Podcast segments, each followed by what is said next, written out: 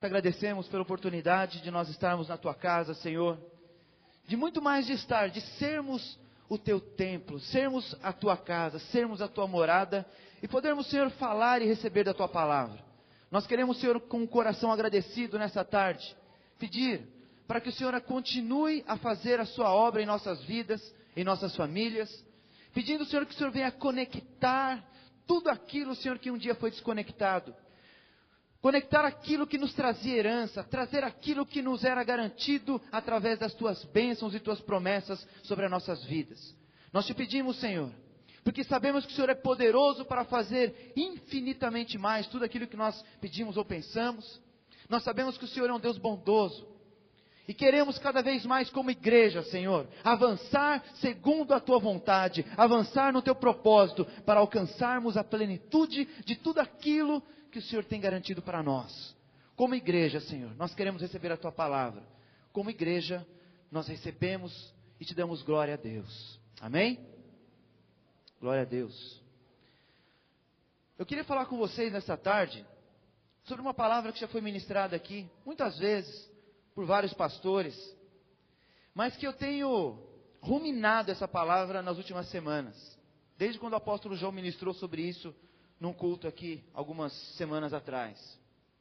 Eu tenho ruminado por quê? Quando nós comemos, é muito bom, amém? Comer? Coisa linda, né? Hoje, por exemplo, eu comi um pintado, uma tilapinha assada, coisa linda, né? Mas comer, tudo bem, passa.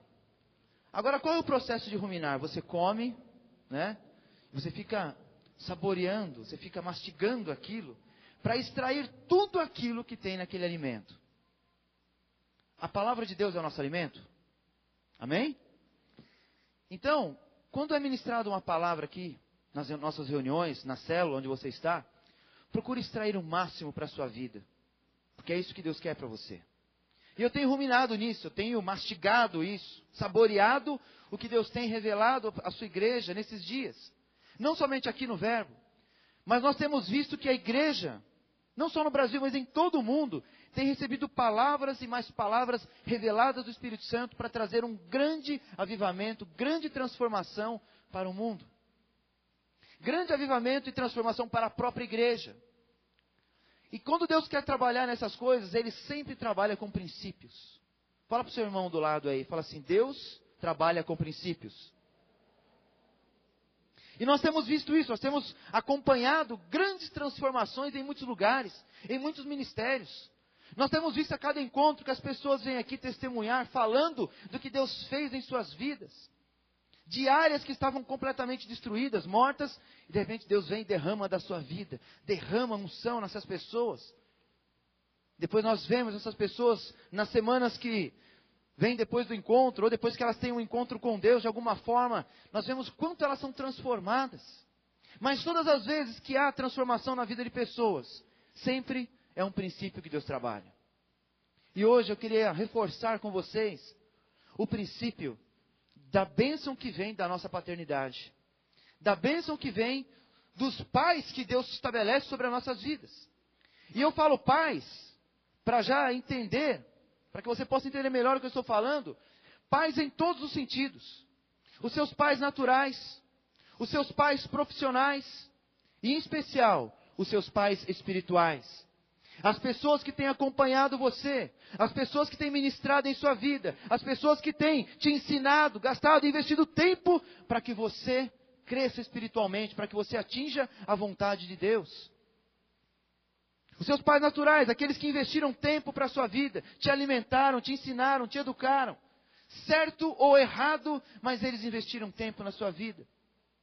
O problema é que muitas vezes nós não entendemos o investimento desses pais. Muitas vezes nós não entendemos nem que esses pais foram estabelecidos por Deus em nossas vidas para que nós fôssemos aperfeiçoados. Deus estabelece autoridades. Amém?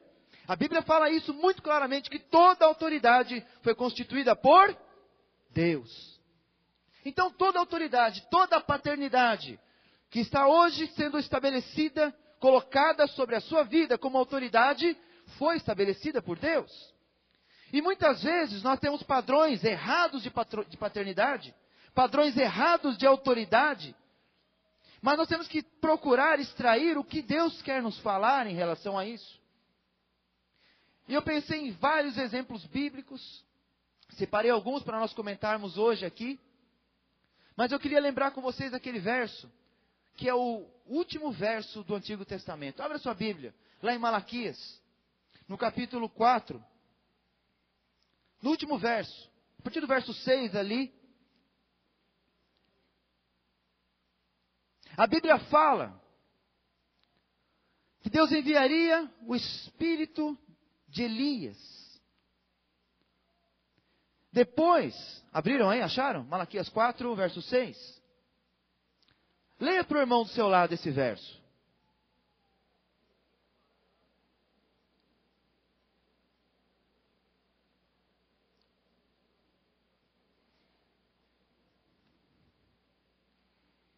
Amém? No finalzinho falou o quê? Para que conversa o coração dos pais para os filhos, e dos filhos para os pais. Para que eu não venha e fira a terra com maldição. Último verso. Nós entendemos então que existe um padrão para que Deus libere a bênção sobre a nossa terra, sobre a nossa vida, sobre a nossa casa, sobre o nosso trabalho, sobre o nosso ministério. Onde que é a sua terra? Você tem várias terras. Você tem a sua terra profissional. Você tem a sua terra é, é, familiar. Você tem a sua terra ministerial. Você tem a sua terra emocional. A sua terra sentimental.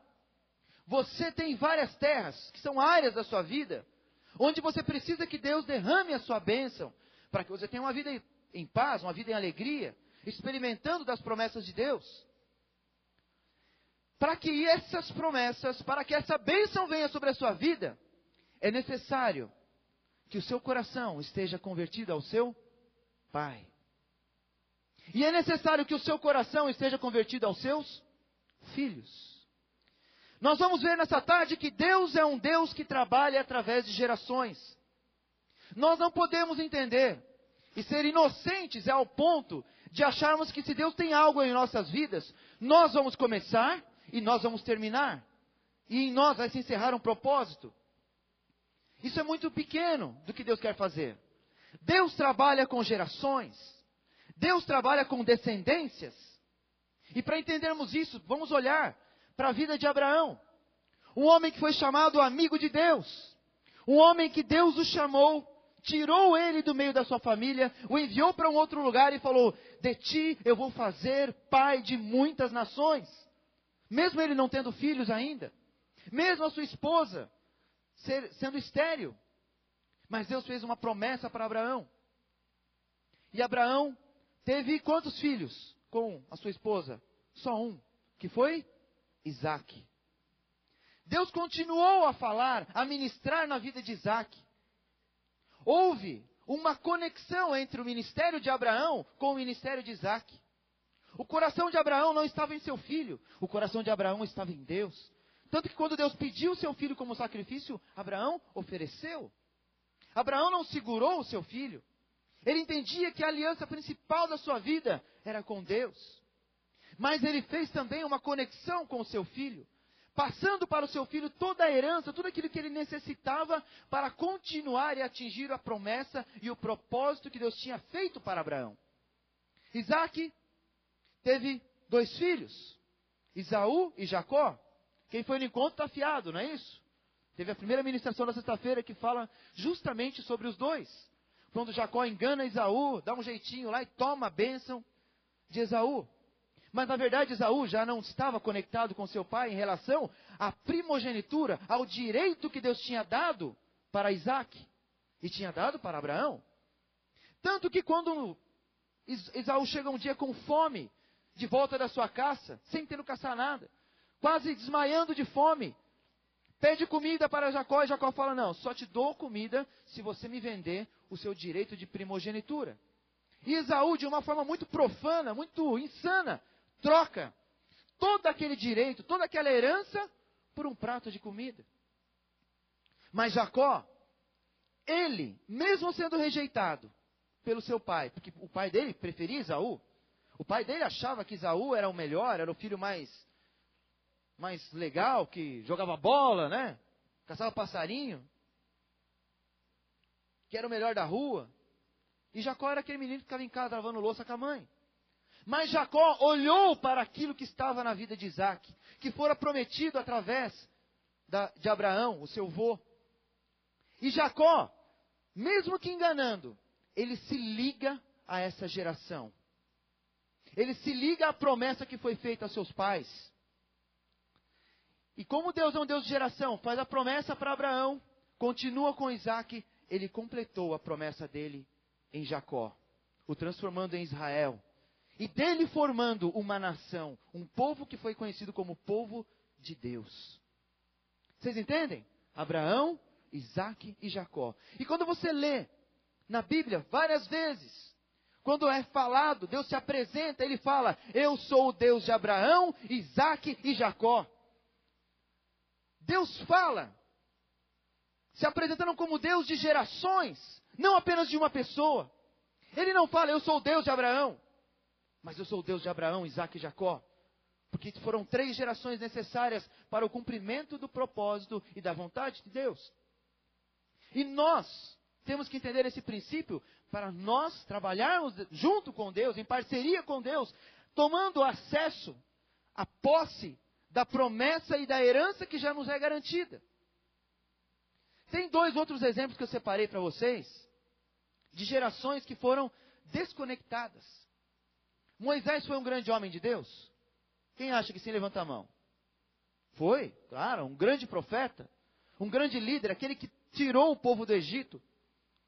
Moisés ficou com aquele povo 40 anos ali no deserto, andando, e chegaram até diante da terra prometida, mas ele não entrou na terra prometida.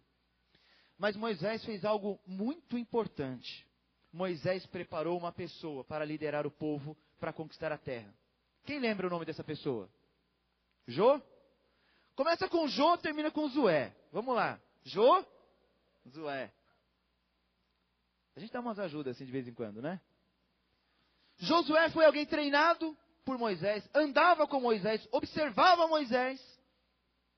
E foi um ministério muito longo, um treinamento muito longo mais de 40 anos. Mas Josué se levantou, acessando a Moisés, acessando a promessa que Deus tinha feito para Moisés, e em cima dessa unção, em cima dessa, desse poder liberado por Deus, Moisés tomou a terra. Mas aí tem um problema. Moisés se conectou com a sua geração ascendente. Moisés não era nem seu pai, Josué, né? Moisés não era nem seu pai, mas ele viu Moisés como um pai. Mas Josué não tinha ninguém depois dele. Moisés, Josué não conseguiu continuar o processo de liderança e não estabeleceu ninguém para sucedê-lo. E ele falou: Não, não, eu não, chega, está tudo bom, está tudo certo. Que aconteceu? Logo depois desse período, começa o livro de Juízes na Bíblia. E o livro de Juízes é a história mais negra, mais tenebrosa que nós lemos na Bíblia no Velho Testamento. Chegou ao ponto do povo se corromper de tal forma que eles matavam seus filhos para comer. Tem uma história assim na Bíblia. Fizeram um acordo lá, ah, avante mata o meu filho hoje, come, amanhã te mata o seu e tal. Aí mataram um, aí no outro dia não quiseram matar, deu uma confusão lá. Mas você pensou nisso? Matar o próprio filho e comer por causa da fome? Isso é muito terrível. Mas aconteceu no meio desse povo, do povo de Deus. Entre outras assolações que o inimigo veio, os amonitas, os midianitas, assolaram e assolaram o povo de Israel nesse período. Foi o período, por exemplo, de Sansão, onde Deus levantou Sansão tentando levantá-lo como um líder, mas Sansão também fez, começou um propósito ali, teve que morrer por aquilo, porque não entendia direito o que Deus tinha para a vida dele. É claro que Sansão alcançou o seu propósito, mas ele poderia herdar muito mais coisas. E não precisava morrer daquele jeito, que Deus o tinha ungido. Mas isso mostra claramente que tinha uma geração desconectada. Em Juízes também a gente vê a história de Gideão. Gideão é chamado por Deus. Deus fala: Gideão, homem valente, valoroso. Gideão fala: Eu? Sou eu mesmo? Deus, é, é você. Vou te levantar para libertar o povo. contra a opressão dos midianitas. E Gideão é levantado por Deus com poder, com unção, e liberta o povo. Porém, chega um momento onde Gideão consegue ganhar muitas batalhas, muitas guerras, conseguem a, a liberdade, conseguem se livrar daquela opressão do inimigo, mas Gideão faz a mesma coisa. Não, não, eu não quero liderar, eu tá bom assim mesmo. Tirou o seu time de campo. E a Bíblia fala, tanto depois de Josué, quanto depois de Gideão, que se levantou uma geração que não conhecia o Senhor. E mais uma vez, os inimigos vinham e dominavam. Nós vemos então que quando há uma desconexão entre as gerações, a maldição vem. Quando o coração do filho não está ligado ao pai, quando o coração do pai não está ligado ao filho, o coração do filho, tem maldição, tem problemas. Agora, em nossas vidas, nós precisamos entender quais são essas terras que necessitam de uma conexão com a nossa paternidade. Talvez, naturalmente falando, seja o seu próprio pai natural. Às vezes nós corremos atrás de um monte de coisa em nossas vidas, dando voltas e voltas, mas a gente não consegue enxergar que o problema está na falta da liberação de bênçãos dos nossos pais para nossas vidas. A Bíblia diz que nós temos e devemos honrar os nossos pais, porque esse é o primeiro mandamento com promessa, amém? Honrar os nossos pais significa que nós vamos ter uma vida de paz e longa, longevidade sobre a nossa vida. E nós vemos que muitas vezes quando isso é quebrado, de alguma forma, pelo pai e pelo filho, muitas áreas da nossa vida não conseguem avançar. A irmã estava, posso até tomar a, as palavras da irmã que, que, que testemunhou aqui agora, falando que ela nunca recebeu um abraço, um beijo do seu pai. Isso desenvolveu uma carência em, suas em sua vida. Quantas pessoas não têm essa carência? Quantas pessoas o pai não soube demonstrar o amor e de repente ela se afastou do seu pai e tem problemas emocionais, problemas sentimentais, entre outros, por causa de uma desconexão. Só que o papel da conexão depende de nós, independente se nós somos pais ou filhos. Amém? É claro que se nós nos conectarmos aos nossos pais, nós vamos ser abençoados. Só que a nossa responsabilidade não é só conectar ao pai, mas também é de conectar aos filhos. Se você, por exemplo, tem um ministério, está aqui na igreja, como líder de célula, você está liderando pessoas, acompanhando pessoas. Você tem sobre a sua vida um supervisor, por exemplo, alguém que está orando pela sua vida, cuidando, supervisionando, coordenando o trabalho. Se o seu coração não estiver ligado a esse supervisor, é muito provável que você vai patinar, patinar, patinar e não vai sair do lugar. Você vai tentar de todo jeito. Você pode até multiplicar uma ou duas vezes a sua célula. Mas vai chegar um momento que parece que essa multiplicação ela perde. A unção ela parece que vaza. E chega um ponto que você olha para a sua vida e fala, não, não é possível. É, foi tão fácil na outra vez, mas dessa vez parece que cessou, acabou. Porque o seu coração não está conectado à sua liderança, à sua paternidade. Isso é em todos os níveis. Eu falo para vocês que o meu coração está aliançado com a, o coração do, do apóstolo João e com a visão que ele tem recebido de Deus. E o mais legal de tudo isso, sabe o que, que é? Que quando o nosso coração está ligado ao coração dos nossos pais, tem uma coisa tremenda que vem para nós. E o nome disso é herança. É bom receber herança? Bom, né? Você acha que herança é algo que você precisa trabalhar para alcançar? Quem acha? Você precisa trabalhar muito para alcançar a herança. Por que, que você recebe a herança? Por quê? Porque é filho. A condição de nós recebermos uma herança é nós sermos filhos. E muitas vezes nós corremos atrás de tantas coisas. Só que o que nós precisamos de fato é ser filhos. Agora imagine uma pessoa que não honra os seus pais, ministeriais, profissionais, naturais, enfim. Não honrando, não se colocando na posição de filho, não se conectando à geração dos seus pais, ele deixa de receber a herança.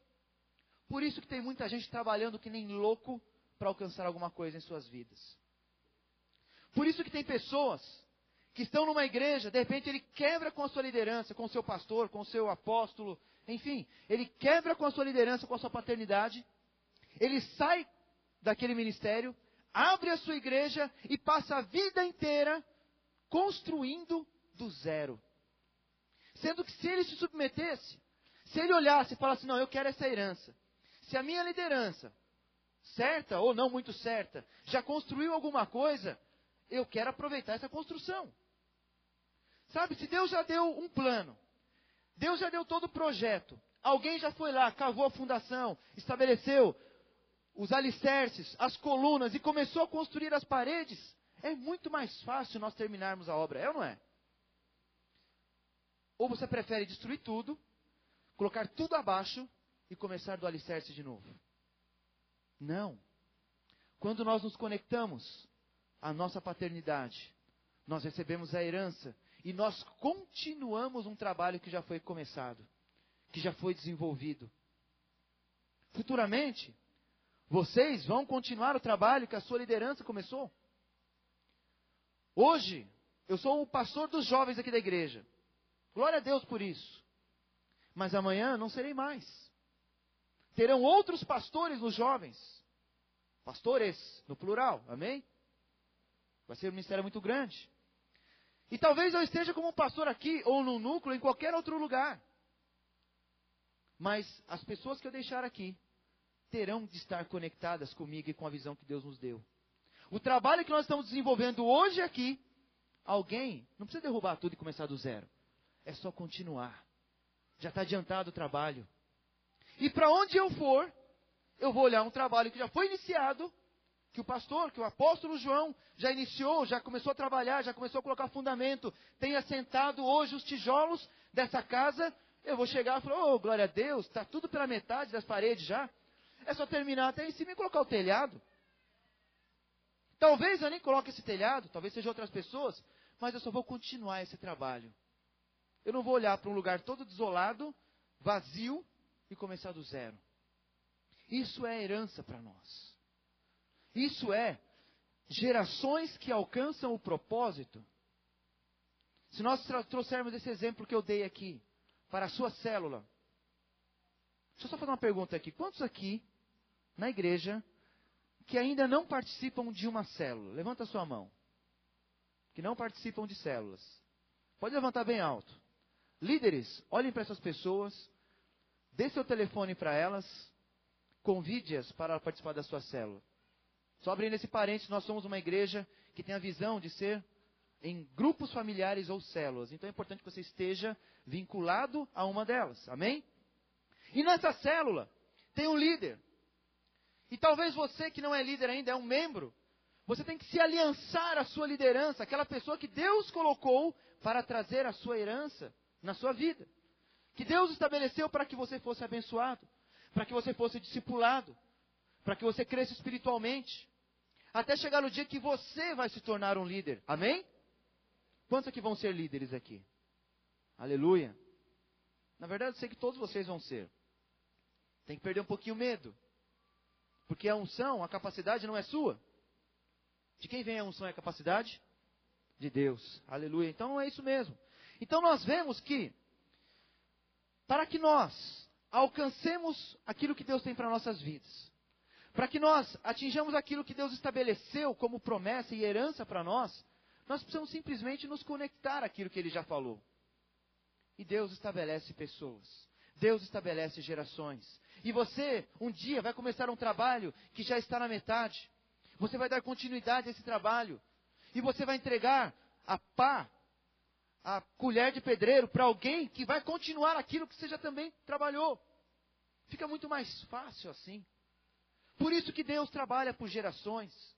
E nós temos que entender que todas as vezes que as gerações são interrompidas, as conexões são quebradas, nós deixamos de receber bênção de Deus sobre as nossas vidas. Nós deixamos de receber aquilo que Deus prometeu e não conseguimos atingir o propósito dele. Eu vejo que hoje, e até hoje, Jesus não voltou por causa disso.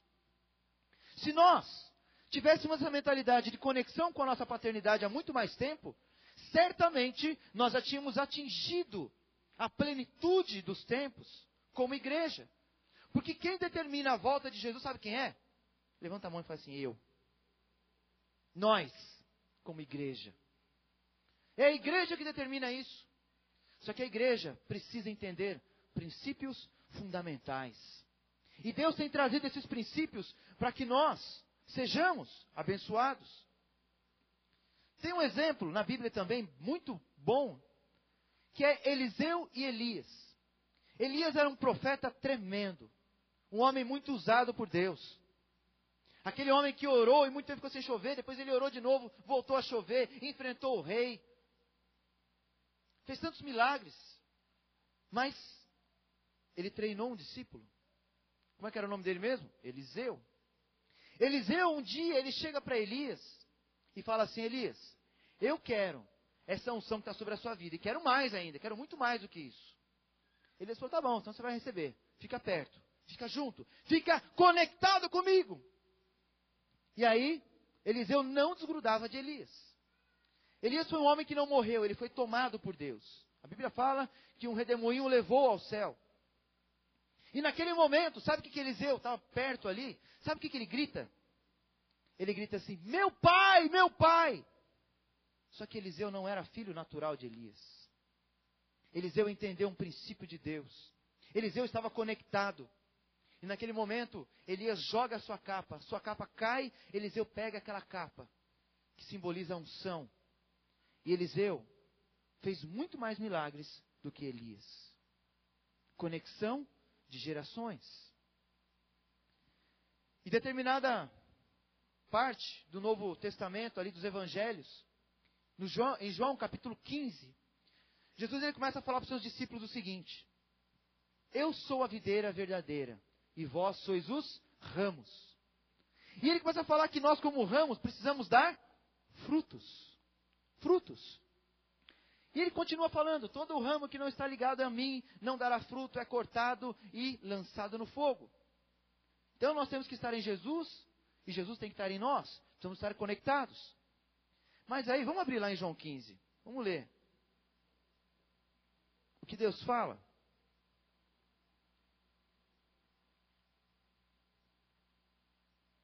João capítulo 15. Logo ali no, cap, no verso primeiro ele começa a falar: Eu sou a videira verdadeira, e meu pai é o agricultor. Todo ramo que estando em mim não dá fruto, ele corta, e todo fruto que dá, todo ramo que dá fruto, ele poda, para que dê ainda mais fruto. Vocês já estão limpos pela palavra que lhes tenho falado. Permaneçam em mim, e eu permanecerei em vós. Nenhum ramo pode dar fruto em si mesmo, se não permanecer na videira. Vocês também não podem dar frutos se não permanecer em mim. Sabe o que, que o princípio que Jesus está falando aqui? Nós precisamos estar conectados. Amém? Precisamos estar conectados. Agora, vai um pouquinho para frente no verso 9. Ele continua falando do mesmo assunto. Ele, ele repete de novo, eu sou a videira verdadeira, ali no verso 5. E no verso 9 ele fala assim: Como o Pai me amou, assim eu os amei, permaneçam no meu amor. Se vocês obedecerem aos meus mandamentos, permanecerão no meu amor, assim como eu tenho obedecido aos mandamentos do meu Pai, e em seu amor eu permaneço. Olha que coisa tremenda isso. Jesus está mostrando como é que funciona as conexões entre gerações. Ele estava falando com seus discípulos: Eu estou conectado ao Pai. As minhas palavras são as palavras que o Pai tem me falado. Eu estou como um só com o Pai. E vocês precisam estar conectados a mim. E eu estarei conectados a vocês. E aí vocês poderão dar frutos. Vocês entendem? Quando essa conexão é estabelecida, e naquele momento Jesus era o pai espiritual de todos os seus discípulos. Por isso que ele fala e começa a falar assim como eu e o pai somos um. Nós também devemos ser um. Ele começa a falar de conexão, de relacionamento. Ele continua falando em João. Por isso, um mandamento, este mandamento vos deixo: amai-vos uns aos outros. Significa que nós precisamos estar ligados. Ligados. Com toda essa base bíblica, nós temos que aplicar isso agora para nossas vidas. Nós que entender os princípios e aplicá-los de forma prática. Só que é claro, é muito fácil falar dos princípios bíblicos. A nossa dificuldade é aplicá-los em nossas vidas. Aí você pode falar assim para mim, não, tudo bem, você está falando que temos que conectar, preciso me ligar, preciso estar conectado ao meu pai, seja ele natural, profissional, espiritual, enfim. Mas você não sabe como ele é, ou como ele era. Certa vez um jovem veio falar comigo, e eu estava aconselhando, e eu falei sobre a questão de ele liberar perdão para o seu pai. Eu falei, mas você precisa perdoar seu pai, cara. Ele falou para mim assim: é que você não conhece o meu pai. O meu pai é bebum, pingaiado, vive bebo, toma aí umas brejas aí todo final de semana e vive cambaleando. Aí eu pensei assim comigo, falei, seu pai tem problema com álcool, não é? e tem mais, ele falou, meu pai é um adúltero, ele é mentiroso, violento, bate na minha mãe, bate na gente, briga na rua, tenho vergonha do que ele faz. Aí eu olhei para ele assim, aquela, sem saber o que falar, ele falou assim: Meu pai é terrível. E eu fiquei, nesses momentos, né, nos aconselhamentos que a gente faz, a gente fica orando a Deus: Deus, o que, que eu falo agora, né? É como aquele momento que o pessoal traz aquela adúltera para Jesus, ele se abaixa assim e começa a rabiscar no chão, né? Eu creio que Jesus está falando assim: Senhor, e agora? Como é que é? o que eu faço? Desenhando ali, escrevendo. Aí ele se levanta porque ele recebe uma direção de Deus. Naquele momento eu recebi uma direção de Deus. Eu falei assim, cara, o seu pai não é terrível. E Deus ministrou no meu coração naquele momento. Ele, o quê? É que você não conhece ele. Falei, eu não conheço mesmo não. Mas ele não é terrível. O problema é que ele acreditou em toda essa mentira que o diabo despejou na vida dele. Que de fato ele é alcoólatra, que de fato ele é violento, mentiroso. Imagina o tanto de carga que ele recebeu na vida dele porque ele não estava conectado com o pai dele. E aí ele acreditando nisso, foi o que ele passou para vocês. E o problema é que vocês também estão acreditando na mesma coisa. Começa a orar pelo seu pai. Perdoa o seu pai. Tira esse peso, tira essa ferida e se conecta a ele para você atingir a geração e a herança que ele tem para sua vida. Ele pode até não melhorar, mas pelo menos você não vai ficar com essa vida amargurada e triste. E é assim que muita gente tem vivido hoje. Desconectado com seus pais, com feridas terríveis, de traumas que teve na sua casa, de espancamentos, de, de coisas que aconteceram, que não foram boas, é claro. Mas isso trouxe uma divisão tão grande, um problema tão grande, um trauma tão grande para você, que você não consegue sequer olhar para Deus como um Deus bom, um Deus Pai, um Deus de amor, porque você nunca recebeu isso.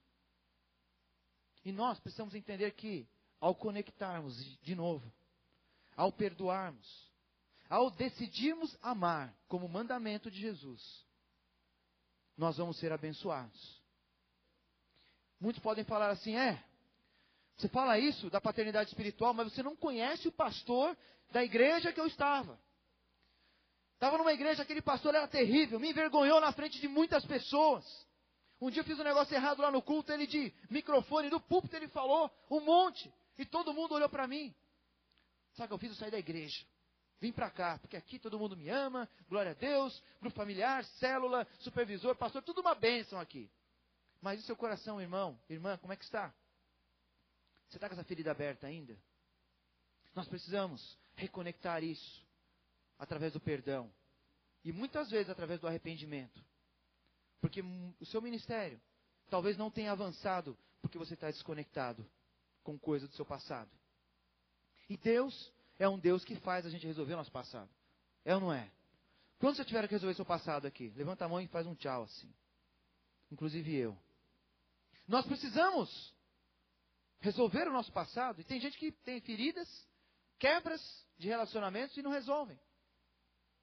E quando isso acontece, nós deixamos de receber a herança, deixamos de receber um trabalho que já tinha sido iniciado, para continuar esse trabalho. E muitas vezes a gente está lá, em vez de subir parede, nós estamos cavocando para baixo para fazer alicerce. Deus não tem isso para nós. Isso eu quero que se aplique em todas as áreas da sua vida. Todas. Chegou o dia, eu espero que seja hoje, na sua vida, onde você vai resolver, de uma vez por todas, a quebrar com esse espírito de divisão e se ligar à sua paternidade. Mesmo que ela já tenha morrido, Mesmo que você não tenha mais contato com isso, mas é necessário muitas vezes nós liberarmos perdão de forma genuína. De nós ligarmos aquilo que Deus estabeleceu, aquilo que nós quebramos.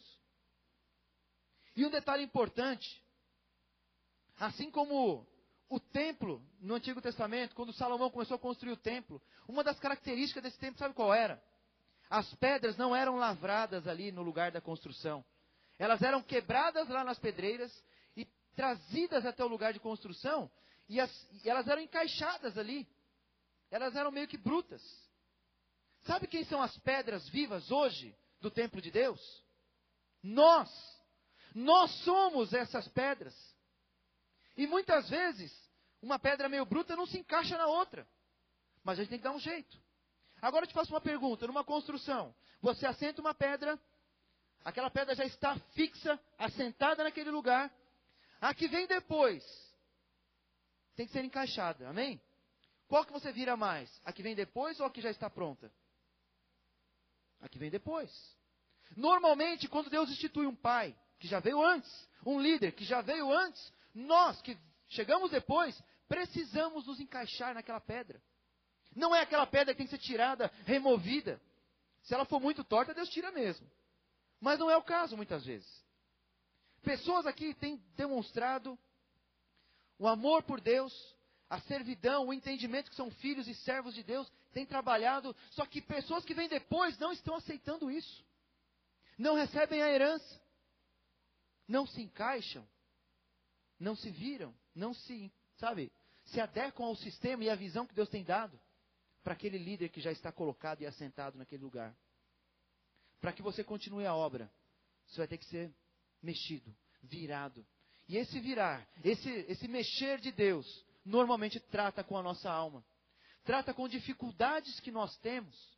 Porque a Bíblia fala que todas as coisas cooperam para o bem daqueles que amam a Deus. Todas as coisas. Então, se você hoje não tem concordado com a visão do seu líder, com a posição da sua liderança ou dos seus pais, em qualquer nível, Deus está trabalhando com a sua alma.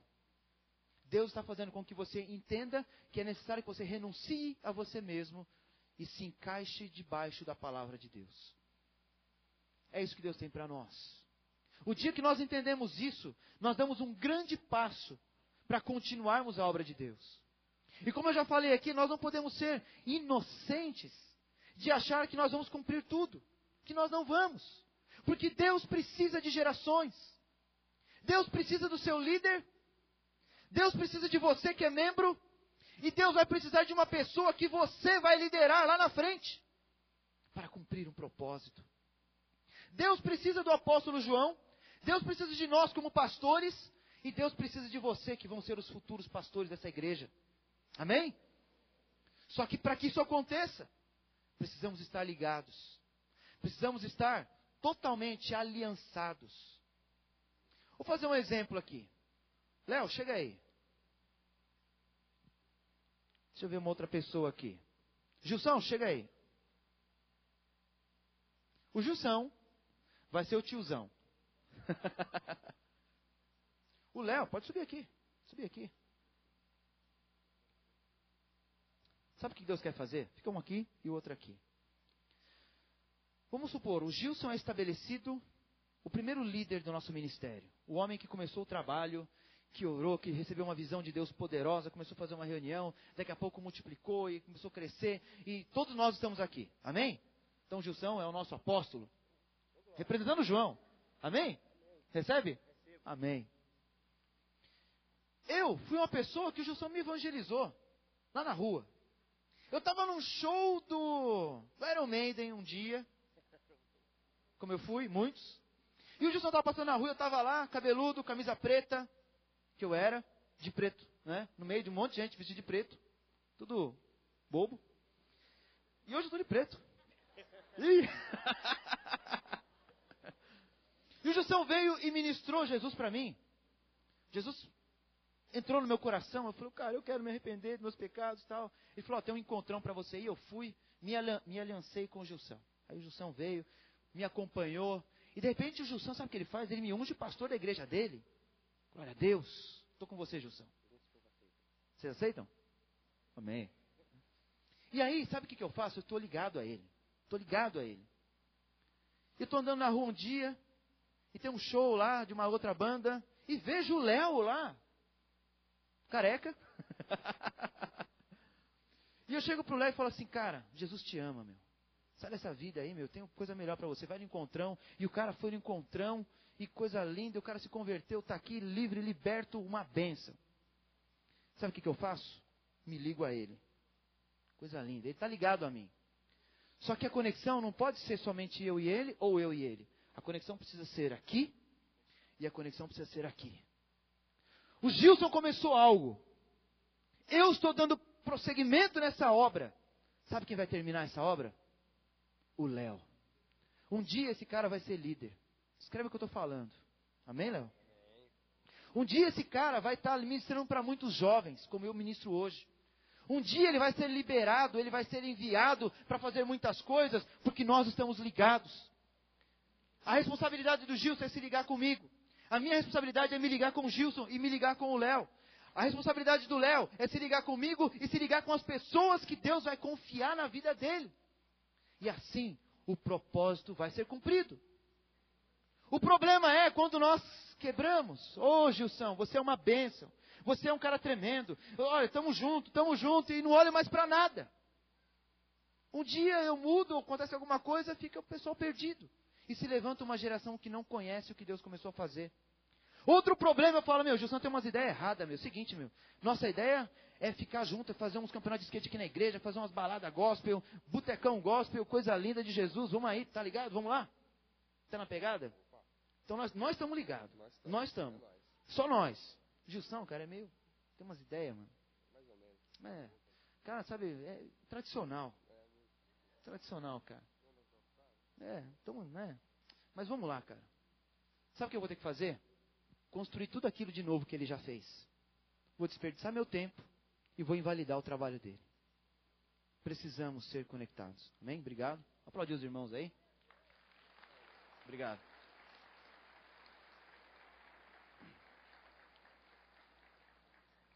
Só para encerrar, abra sua Bíblia em Provérbios, no capítulo 17, para nós fecharmos esse entendimento.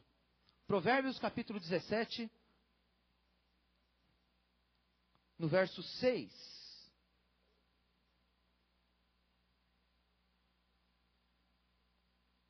Deixa eu pegar duas versões aqui para a gente.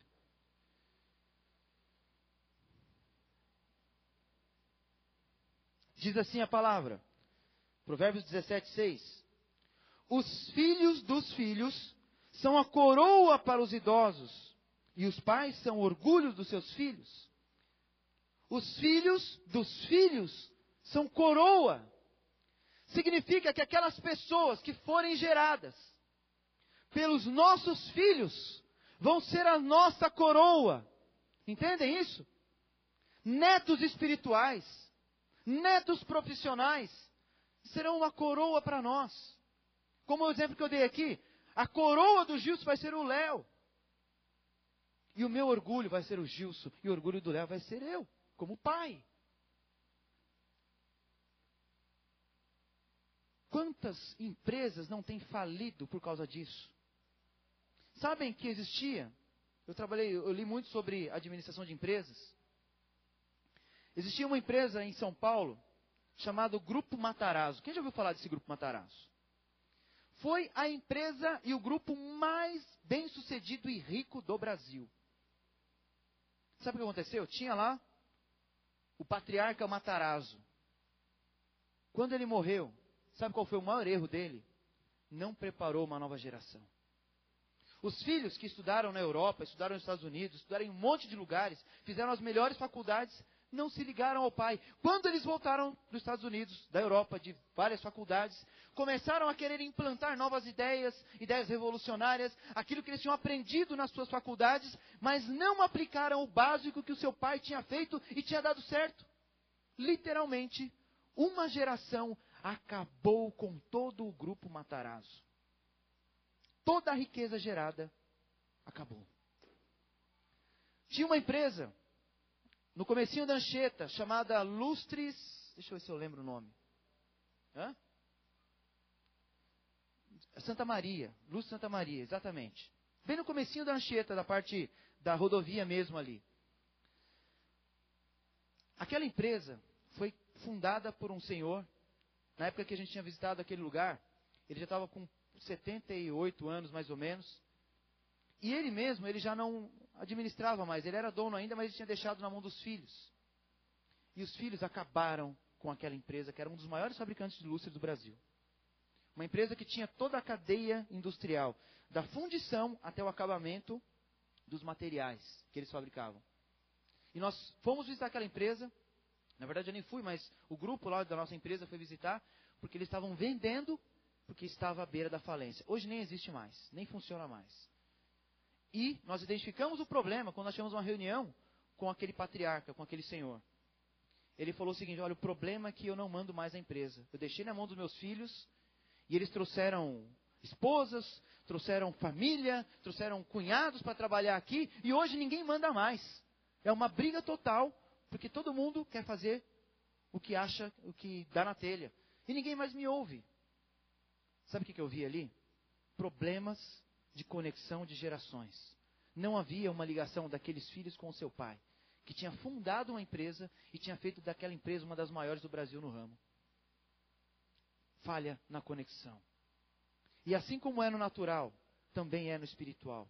Se você quer ter um ministério abençoado, se você quer, tem no seu coração sonho de ser um líder de célula abençoado, chegar à supervisão de uma célula, chegar a ser pastor dessa igreja ou de qualquer outra igreja, fique ligado na sua liderança e na sua paternidade. Amém? Porque você tem que entender que o seu orgulho deve ser os seus pais. O seu orgulho deve ser os seus pais. Vamos ficar em pé. Nós vamos orar para que isso aconteça na nossa vida.